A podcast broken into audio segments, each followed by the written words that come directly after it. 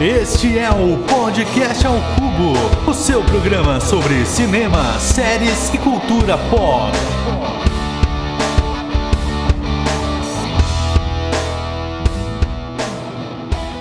Muito bem-vindos a mais um episódio do podcast Ao Cubo e mais um episódio sobre Dark. Como mesmo a série afirma, o começo é o fim e o fim é o começo. Por isso que a gente decidiu fazer um novo episódio sobre Dark, porque tem essa característica muito interessante de sempre a gente ter essa possibilidade de falar sobre os elementos da série. Para me ajudar, eu também estou aqui com a professora e fã também de Dark, que é a Sandra Valenzuela. Muito bem-vinda, Sandra. Oi, gente, tudo bem? Eu sou a Sandra Trabuco Valenzuela.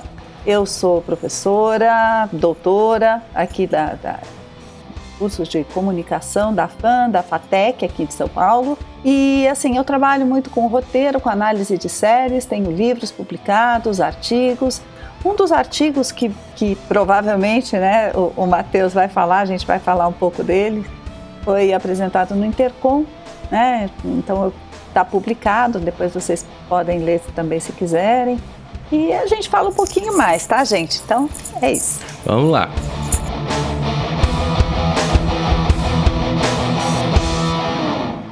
Atenção, atenção, atenção, atenção. Este episódio contém spoiler.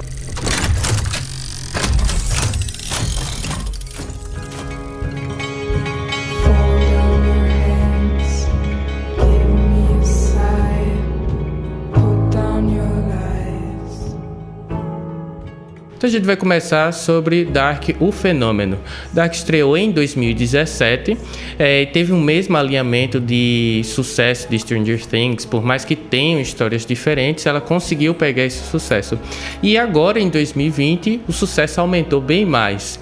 Dark realmente é o fenômeno e o que, é que a gente poderia atribuir é, o fenômeno a Dark?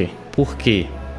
Bom, é, podemos pensar que Dark quando ele foi ao ar, né, no 1 de dezembro de 2017, é, muita gente assistiu o primeiro episódio e falou: Nossa, é igualzinho a Stranger Things, né? Então tem aquele, aquela criança que desaparece, vai para os anos 80, tem uma música dos anos 80, então, puxa vida, é igualzinho. Não, não, né? Então, é, Dark é uma série que ela surpreende ela surpreende porque, primeiro, pelo ritmo que ela tem. Ela tem um ritmo muito diferente das séries norte-americanas. Ela propõe uma reflexão, uma reflexão também, é, é, o andamento diferente. Então, ela tem um tempo que é diferente, que você vai assistindo e vai tentando armar esse jogo. E você você fica tão perdido quanto todos os personagens da série. É muito interessante a gente é, observar isso, né? Então, quando, quando, ela, quando a gente fala dessa diferença de uma série para norte-americana ou uma série bastante popular de streaming, a gente fala sempre de, de ação intensa, é, vilão, heróis. Em Dark nós não temos nada disso. Então é um fenômeno, porque é um fenômeno de público, justamente pela, pelo, pela diferença né, de narrativa que ele tem e mesmo assim ela consegue, a partir dessa, dessa narrativa estruturada de, de uma forma, é, é, podemos dizer até um tanto cinema europeu e cinema de arte europeu, mais precisamente, ela consegue atrair o público. Eu vi muita gente na época que foi lançado, mesmo agora, pessoas que não assistiram Dark, que agora, por, por toda essa enfim, por toda essa AOE que estão fazendo em cima da série, com razão, porque ela é muito boa mesmo. Mas é, começaram a me dizer: nossa, eu comecei a assistir, não gostei, ou achei muito difícil, ou achei muito lenta. O que eu posso dizer? Se você ainda não começou, vai até o final do segundo episódio. Porque o primeiro episódio você termina e você percebe que você está perdido também. É no final do segundo episódio que tudo começa a fazer sentido. E a partir daí você não consegue mais deixar de assistir a série, você quer saber o que acontece depois. Né? Então, em termos de, de merchan, vamos dizer assim, né? merchan não, mas de divulgação, essa série foi conquistando o público muito mais através do boca a boca do que propriamente num investimento de divulgação amplo por parte do, dos meios de comunicação, do Netflix e tudo mais, né? Então é, é muito interessante porque ela, ela é assim uma série que se a princípio ela é para poucos pela dificuldade narrativa que ela oferece, depois ela acaba conquistando as pessoas de um a um. É isso. E tem uma característica também importante, né? Porque, é, como você mesmo falou, a Netflix não deu tanto valor, digamos assim, na questão do marketing. E aí suscita o questionamento, né? Se realmente o que importa é o conteúdo ou se é o marketing. Porque é, Dark, até a segunda temporada, não tinha tanto sucesso. Fez o sucesso justamente por sua história, seu conteúdo.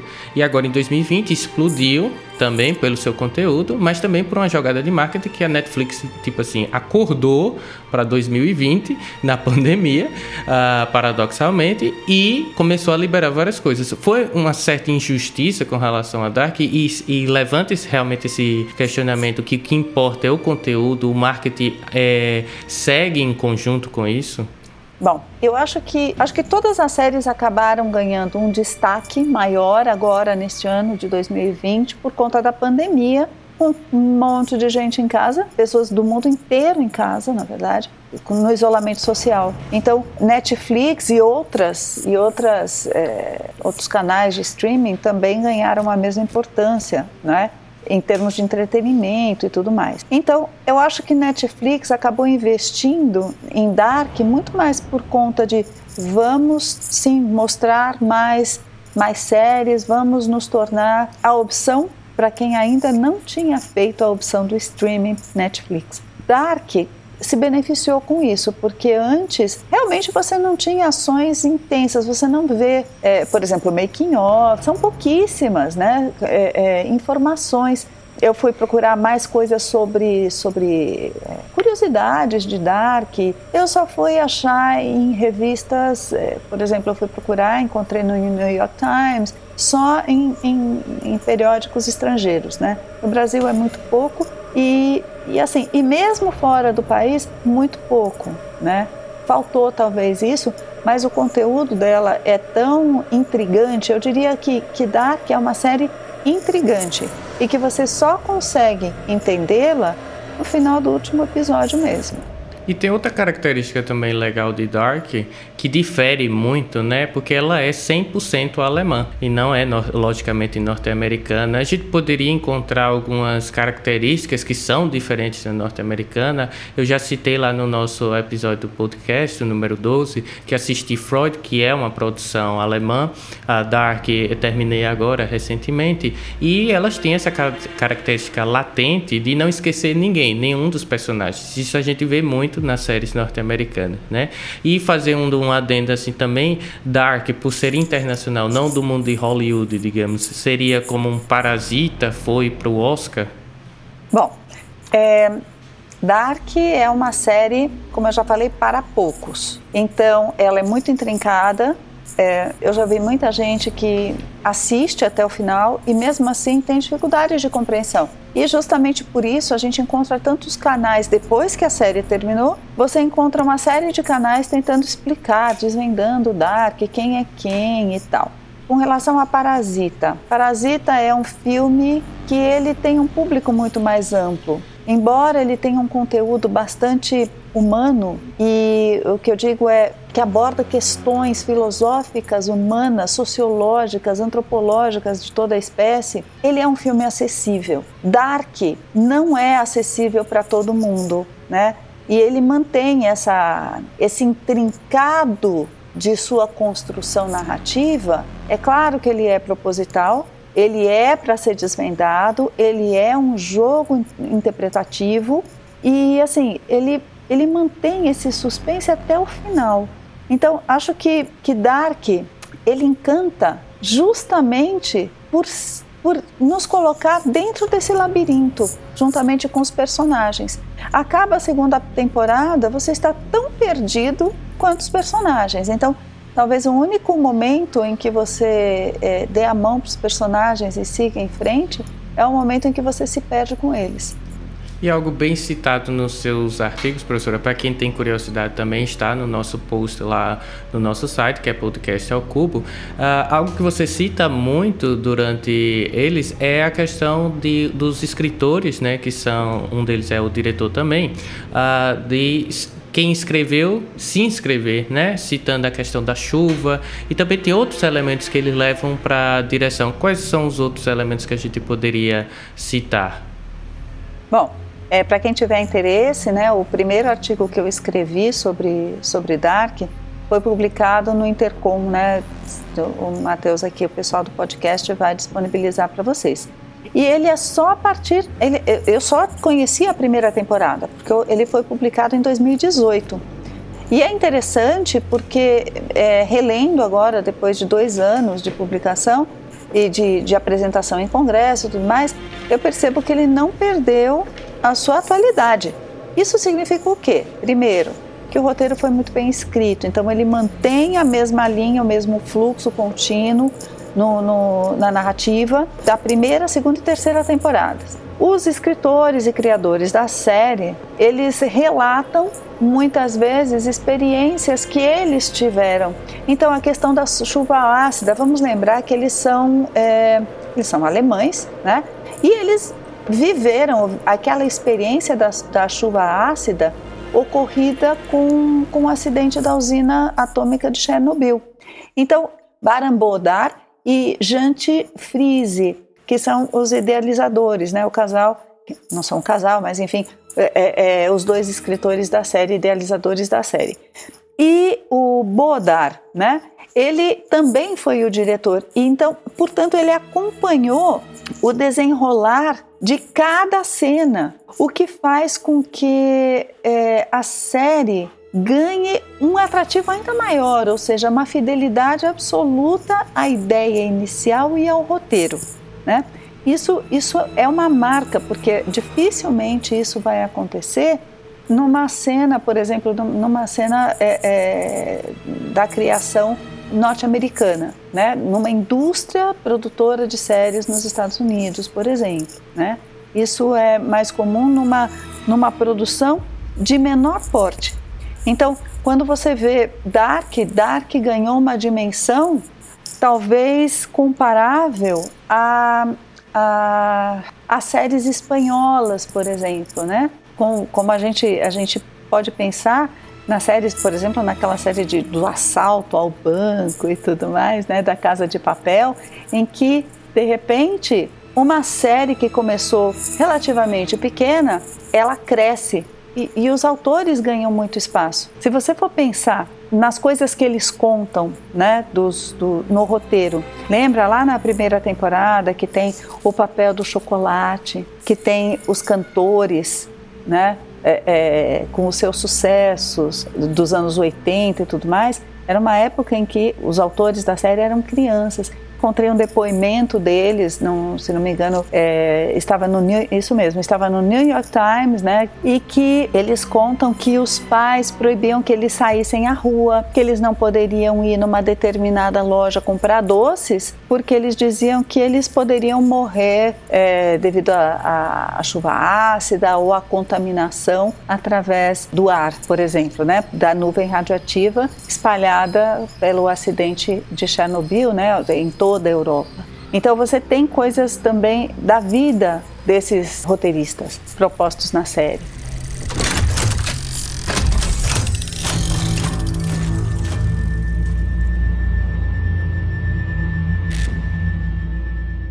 Para desvendar a escuridão em Dark, né, nenhum dos personagens são felizes, até mesmo as crianças que são sinônimos de felicidade, né?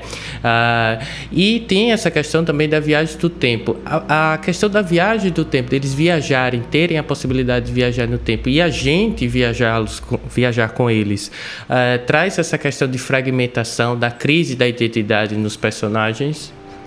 Sem dúvida. Eles são personagens fragmentados, indecisos, é, é, é, muito infelizes, porque eles tentam o tempo todo, tem, eles tentam o tempo todo compreender-se, é, achar seu espaço no mundo e tal.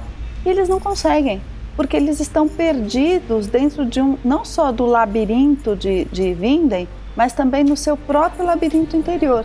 Por quê? Porque eles estão ali no emaranhado, né? Eles estão no emaranhado e não conseguem sair disso. Então essa fragmentação está muito presente. Bom, voltando uh, especificamente a Dark. Nós podemos observar que nem as crianças são felizes. Você percebe que um relacionamento com os pais é complicado, que na vida real seja tudo muito fácil. Não, não é. Mas assim, a forma como, como os relacionamentos se, se estabelecem em Dark são absolutamente caóticos o tempo todo. Então, é, é uma coisa que eu sempre costumo dizer: não há nenhum personagem é, heróico, por exemplo. É, à primeira vista, talvez Jonas pareça herói, mas ele não é um herói também. Então, Jonas, Marta, ou enfim, Qualquer um desses personagens, o próprio pai que segue em busca do, do filho, né, o Ulrich, para buscar o filho desaparecido, em momento algum nós dizemos, nossa, não, né? É, eu vi também já muitas pessoas falando, nossa, não, não gosto de Hannah. Também não é uma vilã, ela sofre tanto quanto todos os outros. Então ela simplesmente passa a série inteira tentando ser feliz. Né? Então ela, ela, ela tenta, tenta um amor, ela tenta cruel, ela é cruel desde o início, né? De, quando a gente vê ela criança, ela é cruel, ela denuncia, ela inventa histórias e tudo mais, mas tudo em virtude de sua própria infelicidade, né? Então é, é muito interessante a gente tentar desconstruir cada personagem e entender por que ele atua daquela forma naquele universo, né? Afinal de contas, afinal de contas, nós não temos só um um Jonas ou uma Marta ou uma Hannah, não? Eles são eles são plurais, eles são múltiplos e cada em cada é, é, universo, em cada desses universos paralelos, desses mundos paralelos que nós temos, né, da, da tricreta, eles são diferentes também. Muito bem. E apesar de toda essa falta de empatia, no final a gente vê uma atitude bem altruísta, a gente poderia dizer assim, principalmente com relação a Jonas e Marta, porque bem como lembrou o Michel, que é do Série Maníacos, é, lendo um comentário em um vídeo dele, que eu vou ler agora para a gente, o filho de Tannhaus precisa de Marta e de Jonas para não sofrer o acidente. O Jonas e a Marta precisam que ele sofra o acidente para eles existirem. Então, Dark res sendo resolvido com um paradoxo para variar. Então, veja, eles é, decidiram não existir para que o mundo real realmente exista. Então essa visão é bem altruísta. E por o que é que mudou então até o final da terceira temporada na visão deles, principalmente? Bom, é, primeiramente, o Jonas, desde o início, quando ele entende que ele está num mundo que não corresponde a ele, ou seja, que ele está num nó, que ele está num labirinto, e ele, desde o início, ele quer resolver o problema, ele só não sabe como, né? Então, todas essas viagens no tempo que ele empreende nada mais é do que para solucionar e resolver essa questão. Ele tem essa ilusão e, portanto, ele vai acreditando, ele ouve a todos e tenta resolver da melhor forma, tentando manter os mundos. Quando acontece, quando ele finalmente ele encontra o mundo de Eva, e ele entende que existe uma, um outro mundo paralelo em que Eva que é exatamente o contrário, né? Porque ele entende o mundo de, de Adam é, deveria, digamos, exterminar, acabar com esse nó, né? E, consequentemente, desde o início, é provável que Jonas, tanto é que eu disse isso, não me lembro se foi nesse artigo, mas num artigo do Correio Brasiliense, que foi lançado antes mesmo da, da terceira temporada, eu digo que Jonas vai se sacrificar. Sim, porque ele quer resolver o problema da divisão, dessa, dessa, desse eh, descaminho que, que as histórias tomaram. Mas Eva, em seu mundo, ela quer simplesmente manter seus filhos. Então, quando, quando começa, aqui tem spoiler, então já vou avisar, alerta de spoiler. Quando no final já o Adam vai matá-la e ele simplesmente tira as balas e faz tudo diferente, ele já sabe que ele precisa fazer diferente e que não é aquilo que precisa ser feito para resolver a questão do nó. E a Eva espera ser morta, por quê? Porque quando ela é morta, tudo se reinicia. Todo o processo da triqueta, aquele símbolo do infinito que vai e volta, vai e volta em infinitos ciclos, como bem disse a Cláudia, como bem explicou, a ida e vinda né, é, é perpétua, né, o reinício perpétuo, o eterno retorno, né, de que nos fala né, a própria Cláudia, diversos momentos. Quando isso é cortado, né, você já sabe que tem alguma forma de resolver e que essa forma é vamos deixar os dois mundos, vamos quebrar essa, é, digamos, essa continuidade desse eterno retorno. Vamos fazer diferente. E o que foi feito diferente? Jonas e Marta decidem descobrir onde tudo começou, onde é a origem desse lapso, né? Porque, como eles sempre falam, eles são uma falha na Matrix. Então, eles precisam descobrir onde teve início essa falha da Matrix. Então, nesse momento, eles decidem: bom, então vamos extinguir tudo. E eles têm um diálogo belíssimo, é um diálogo exemplar, escrito é, divinamente, em que eles dois discutem, em que o Jonas do mundo de Adam e a Marta do mundo da Eva, ou seja, de mundos que vão deixar de existir, discutem e chegam a um acordo. Não, nós não vamos mais existir, mas tudo tem que voltar aos eixos para que o mundo prossiga. Por quê? Porque se o mundo prosseguir, não vem o apocalipse. A questão é do, do apocalipse também, né? Esse apocalipse não vai acontecer. Então, eles se sacrificam, sacrificam o seu amor e vão adiante. A ideia é que, se o filho de Tannhaus não, não morrer na ponte, junto com sua família, o professor deixa de buscar incessantemente a, a solução de como viajar no tempo. E aí a falha da Matrix também é, é resolvida e já não acontece. E também teve outra coisa muito comentada, muito requisitada também pelos nossos seguidores, que foi aquela cena uh, depois que eles estavam lá no buraco de minhoca e vão parar num vórtex, né? Uh, como é que a gente poderia é, interpretar aquela cena?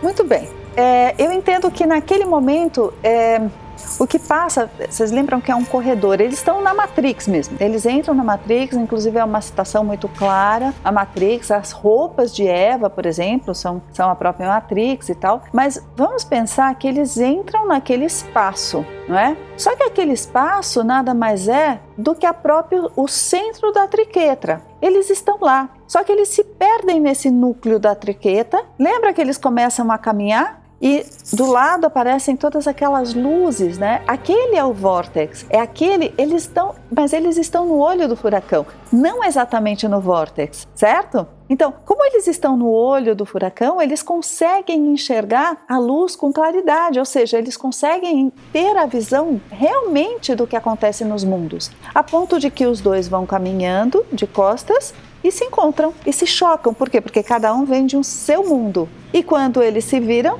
um para o outro, eles encontram o terceiro caminho, que é o mundo de origem, não é? E que eles têm esse relacionamento, eles se lembram, inclusive eles se, eles se veem eles veem um ao outro criança, né? É o momento da intersecção e que é muito curioso que fique é, num armário. O armário, a gente sabe que armários, ar, é, árvores, árvores mágicas e tudo mais, elas guardam a relação com o mundo, é, é, o mundo de passagem. Eles estão, na verdade, num entre lugares, que é o que? É um lugar nenhum é o centro da triqueta. Lembra em Nárnia? Pessoas entravam no armário e iam para o outro mundo. Em Once Upon a Time, que é, depois a gente fala disso, mas Once Upon a Time, que é a minha especialidade, enfim. É, Once Upon a Time, como é que, como é que Emma viaja para o mundo, pro mundo de, de presente? Através de uma árvore feita, de um, de um armário feita de uma árvore mágica. Enfim, esse espaço, portanto, que eles estão bem no, no, no, no olho do furacão, é um espaço de tranquilidade. E o vórtex no entorno. E então eles conseguem ter a calma e a visão do mundo onde eles vão. Né? Eles conseguem ter a calma da análise, certo? Perfeito, perfeito. É uma boa análise, realmente, uma coisa bem requisitada. Eu agora acho que compreendi essa cena mesmo, porque ficou muito em dúvida. E outra coisa também que levantou bastante discussão foi com relação à descoberta da Cláudia, porque muita gente discutiu, né, não foi ficou bem claro sobre uma ótica de roteiro. Aquilo foi uma falha de não ter mostrado como ela descobriu ou a série já nos mostrou e a gente ainda não conseguiu uh, capturar isso? Bom, a série mostrou pra gente a Cláudia desde lá da primeira temporada, ela viaja no tempo o tempo todo. Ela é, ela procura o tempo todo resolver como, né? Como ela vai acabar com esse problema, né? Desse, desse, é, dessa confusão labiríntica do tempo e espaço. Então, ao longo da narrativa, ela é que vai costurando. Então, tem momento, tem um momento em que ela, inclusive, nós vemos Cláudia tão de forma tão recorrente que a gente fala, lá vai ela de novo, mas por que, que ela apareceu aqui? E ela aparece de novo, e de novo, e de novo. É desnecessário mostrar o momento em que ela descobre. Ela foi tirando conclusões, porque nós temos, vamos lembrar, nós temos alguns viajantes no tempo que são recorrentes. Além de Cláudia, temos Jonas e Noah, não é? Mas a gente é, é, percebe que tanto Jonas como Noah eles estão perdidos nessa viagem. Eles estão tentando encontrar soluções para esse nó, né? mas eles estão perdidos no labirinto. Ela não. Vamos lembrar que, que, que a Cláudia é mostrada como uma mulher inteligentíssima, a ponto dela ser lá nos anos 80, quando ainda a mulher não tinha toda essa, essa visibilidade dentro da sociedade, né? esse respeito é, pela mulher que se tem hoje, em que a mulher toma seu, seu espaço dentro da, da sociedade, do mundo do trabalho e tudo mais, ela ganha, né? ela recebe por mérito a chefia da usina nuclear por sua inteligência, por sua capacidade, por seu empenho e tudo mais, por sua capacidade de trabalho. E é ela que vai entender que há algum problema e que há um nó que precisa ser resolvido. A gente chega a ver, é, de novo, o quinto episódio da terceira temporada é muito importante, porque tem toda a parte, toda a explicação científica, e ainda nós vemos a Cláudia matando a própria Cláudia, que é o momento em que ela decide, ela, ela, ela a Cláudia velha explica para a Cláudia do mundo de Adam que ela precisa matar a Cláudia do mundo da Eva. É muito intrincado e é muito interessante, né? Então, que, que acontece? A Cláudia, do mundo de, de Adam, ela mata a Cláudia da Eva, assume sua posição e ela consegue. Por quê?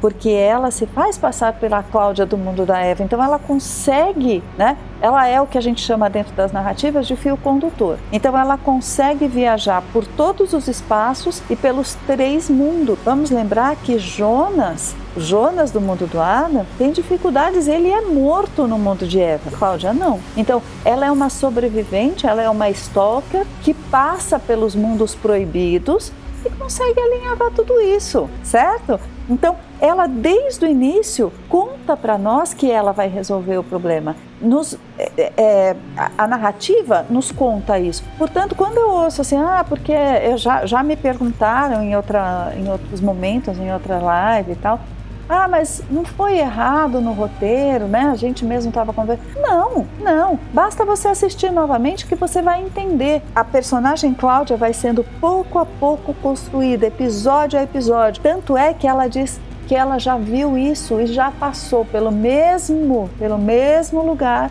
inúmeras vezes. Você se lembra? Pensa lá.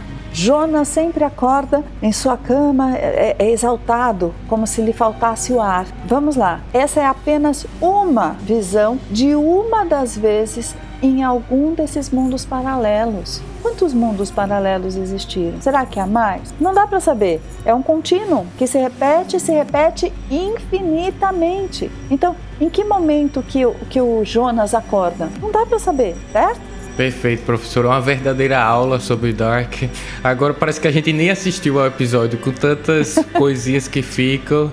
Agora ficou tudo mais claro, né? Mas assim, só para finalizar essa parte, eh, eu queria saber, você vê um, uma sobre outra ótica, claro, a questão do banho, né? Mas muita gente utiliza o humor ali, inclusive surgiu até a hashtag Jonas toma banho, mas ali representa outras coisas também, né? Sim, sim. Vamos pensar, gente, que é, são personagens que estão vivendo num labirinto em que eles estão prestes a ir para o apocalipse. Eles têm o medo do apocalipse. Então, a questão do banho, vamos pensar assim, ó, a questão do banho para eles é secundária. Então, tem coerência é, dentro da narrativa o fato deles não tomarem banho, porque eles estão preocupados com o apocalipse. Tá? Ah, porque eles poderiam tomar? Poderiam. Só que aí eles ficariam limpinhos, eles ficariam muito agradáveis. Vamos, vamos é, observar os atores, né? Então, os atores eles têm uma, uma, uma, um rosto bonito e tudo mais, quando, né?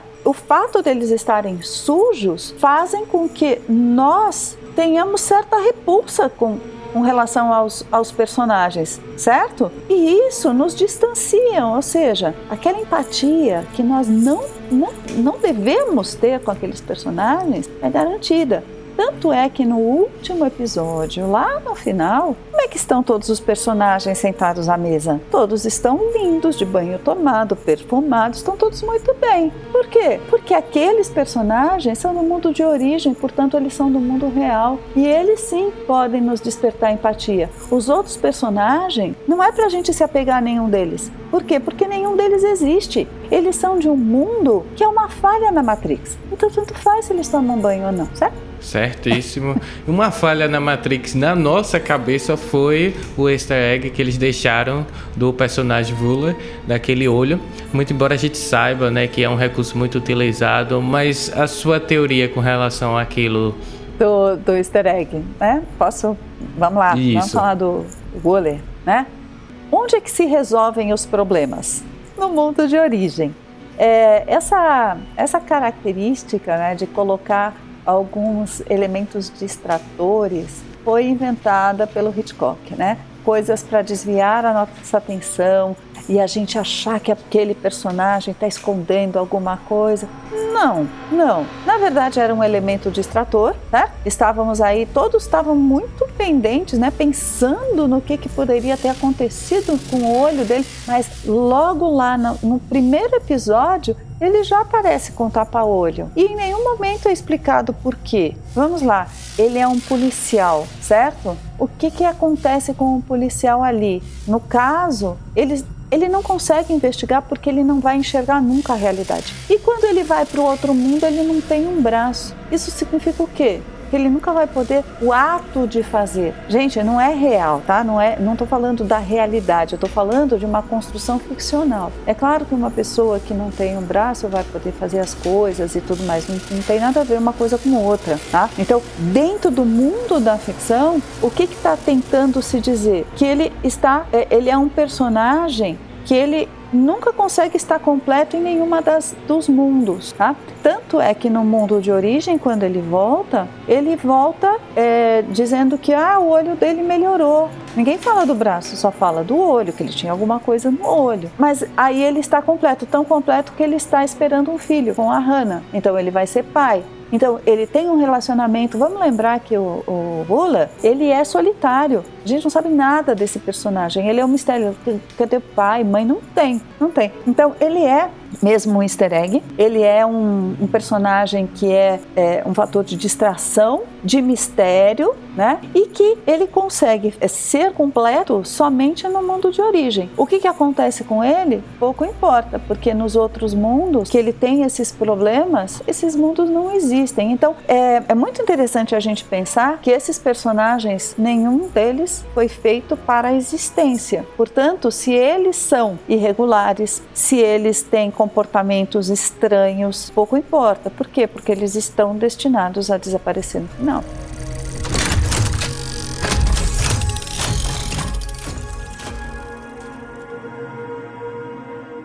muito enigmático. Ele a gente vê vê-lo construindo uma máquina do tempo, né? Enquanto Jonas também, no caso Adam, ah, é construindo também essa dualidade, né? E a questão da fé.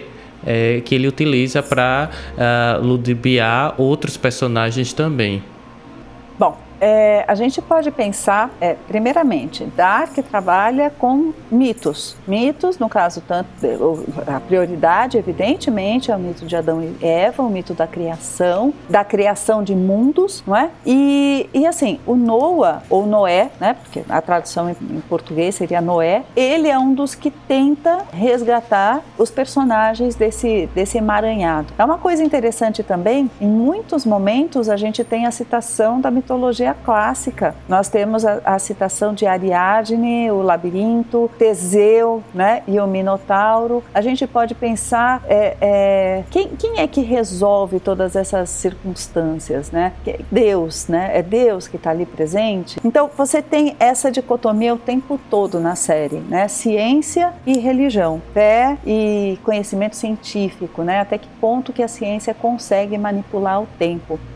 É, novamente eu vou para o episódio número 5, que se chama Vida e Morte. Esse episódio número 5 da terceira temporada, ele é fundamental, porque ele vai explicar cientificamente é, o, o, paradoxo tá? da questão da matéria, da matéria é, é, e, e, a força né, dessa matéria quântica. Então, é, inclusive tem a teoria do gato, né, de, de, que, que está lá desde o início. Vamos pensar assim da questão da, do decaimento da matéria. O que, que é a vida?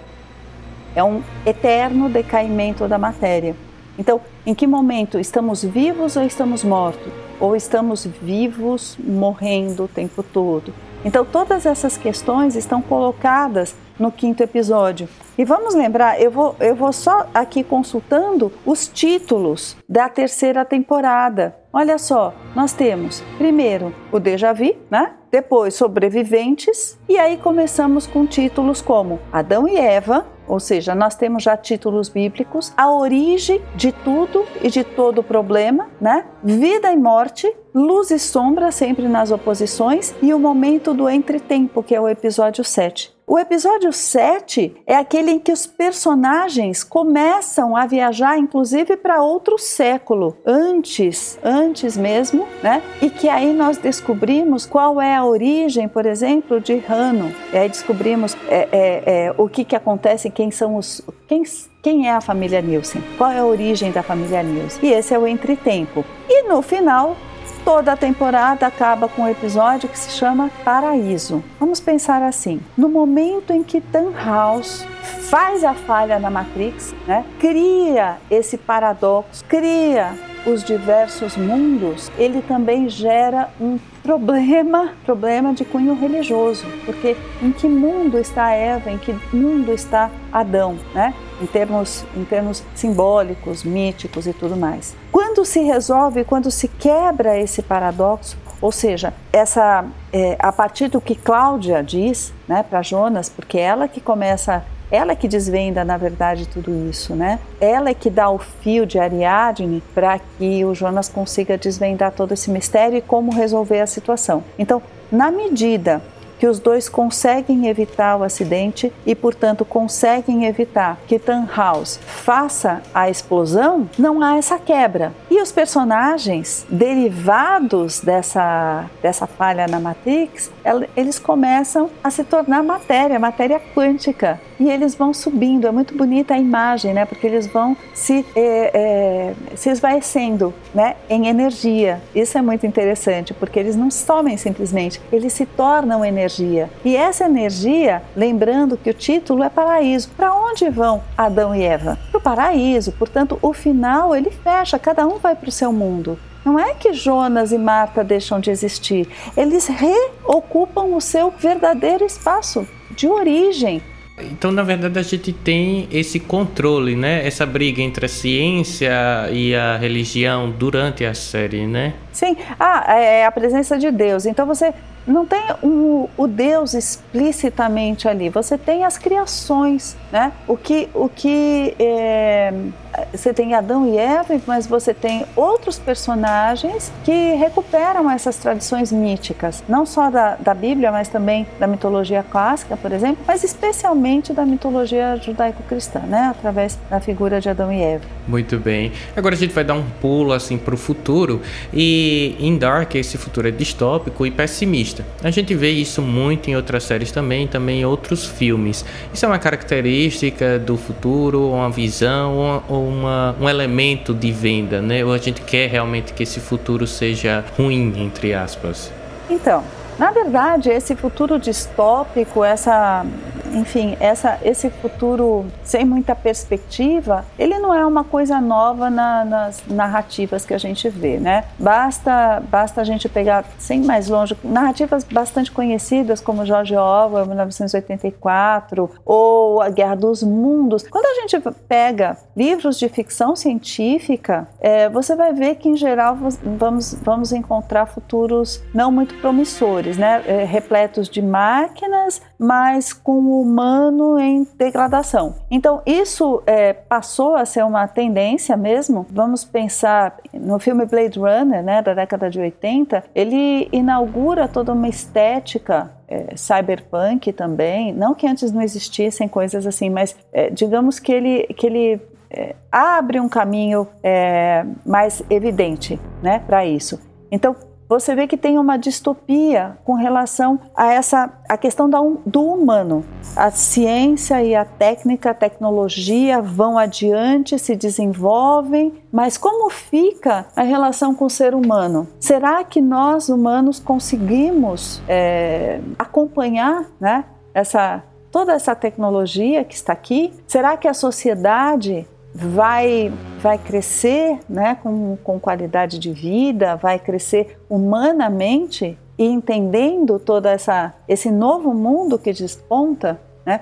Se a gente for para as teorias de Bauman, enfim, da, da, modernidade líquida, mas é uma questão que está muito presente é, na academia já há algum tempo e que na ficção ela está cada vez mais presente. Vamos pensar também em outras séries como Black Mirror que trabalham a mesma coisa, esse futuro não tão é, inspirador, digamos assim, é, tecnológico, mas não adequado ao, ao humano, não adaptado a emoção, a vivência e tal, mesmo porque nós cada vez mais nos relacionamos com o mundo virtual, deixando de lado o mundo real. Então, isso com a, com a nossa pandemia, é, digamos que, que ficou mais evidente, né? Esse relacionamento à distância, esse relacionamento que nós temos, essa tendência, né? E também se, se deteriora.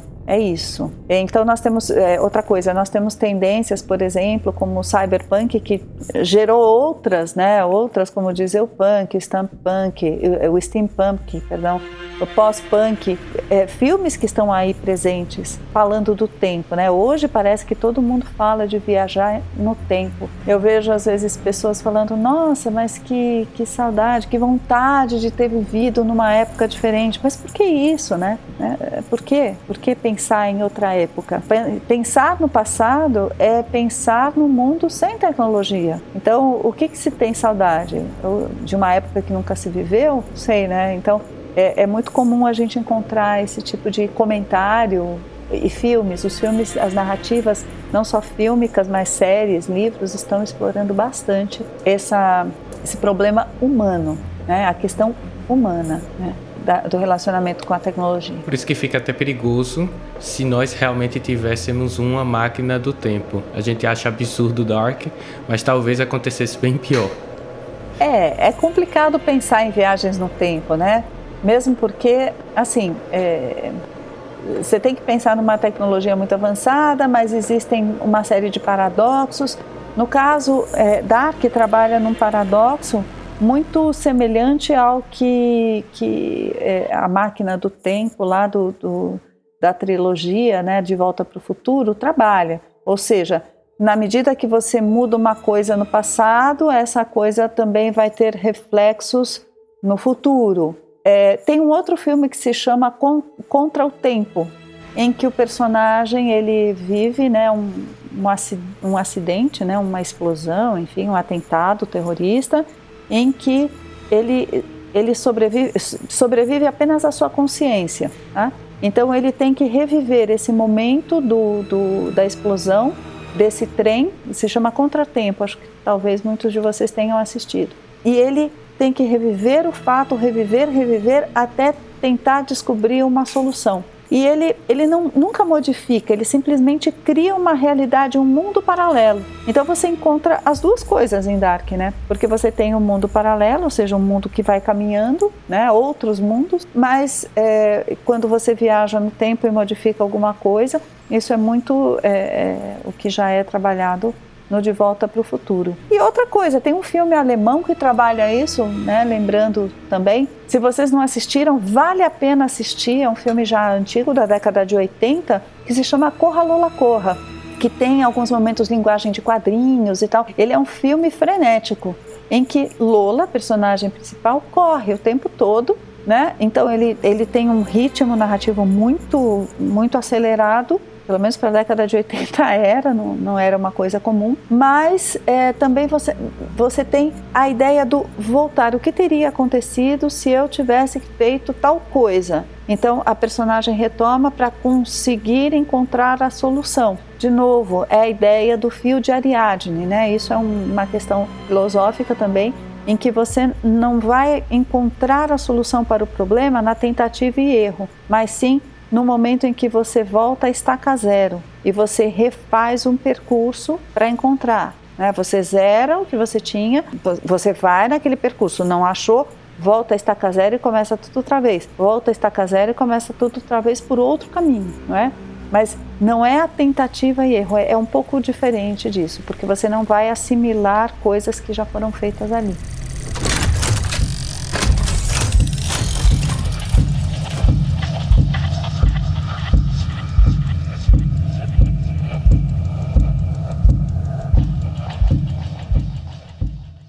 Infelizmente, nós finalizamos, mas vocês podem deixar aí nos comentários da gente no podcast ao cubo, se querem que a Sandra volte, se a gente continua falando sobre Dark, porque tem várias coisas ainda para falar, né? A gente poderia passar uma tarde inteira falando sobre Dark, mas vou deixar o espaço agora para Sandra, para divulgar também seu trabalho, Sandra.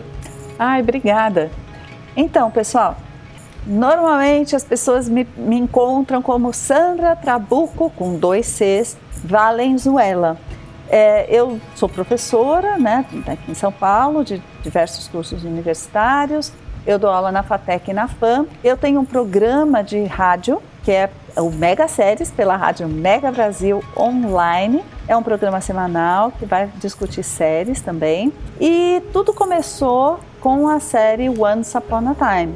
É, quando eu resolvi fazer o pós-doutorado, nessa série eu comecei a estudar os contos de fadas e descobri que Once Upon a Time era uma série que tinha uma construção muito interessante, uma releitura dos contos de fadas, da questão do feminino, assim como Dark. Dark também evidencia né, o feminino, afinal de contas, é uma mulher que desata os nós todos e tal. Mas, assim, Once Upon a Time é uma série sensacional e, e eu trabalhei isso no pós-doutorado. Eu fiz um livro, né? Estou sem o livro aqui, mas isso é fácil de encontrar. Se chama Once Upon a Time, da literatura para a série de TV, em que eu estudo como é que os personagens que a gente conhece, Branca de Neve, a Rainha Má, vocês vão até encontrar, é, me encontrar ali fotos né, do Comic Con, quando, quando eu estava, eu falei com a a, a Evil Queen, né?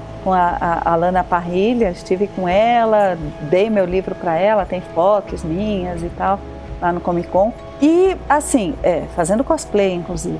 Né? E tudo isso começou a partir da, desse meu trabalho com Once Upon a Time. A partir de então eu comecei a analisar séries e, enfim, eu escrevo muito a respeito, apresento muito, muitos artigos em congresso e Dark para mim desde o momento que eu assisti foi uma série muito especial. Mas eu também já tenho artigos publicados sobre sobre Stranger Things, por exemplo, e outras séries que eu gosto muito de trabalhar também. Muito bem, professora. Muito obrigado pela sua participação aqui no podcast ao Cubo. Lembrando que você pode seguir a gente nas nossas redes sociais, é tudo arroba podcast ao cubo. Não esqueça de acessar também o nosso site, que é www.podcastalcubo.com. E a gente encerra aqui a discussão sobre Dark, mas não botando ponto final. Lembrando que você pode pedir mais episódios pra gente lá no nosso, nas nossas redes sociais. Muito obrigado, Sandra, e até mais. Eu que agradeço. Muito obrigada pelo convite. Gostei muito de participar e qualquer coisa estamos aí. Muito bem.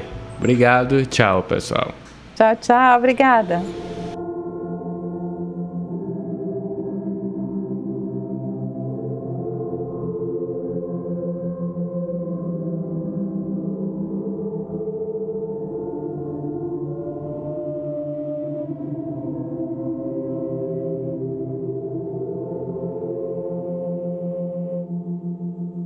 I see trees of green, red roses too. I see them bloom for me and you, and I think to myself, what a wonderful world. I see skies of blue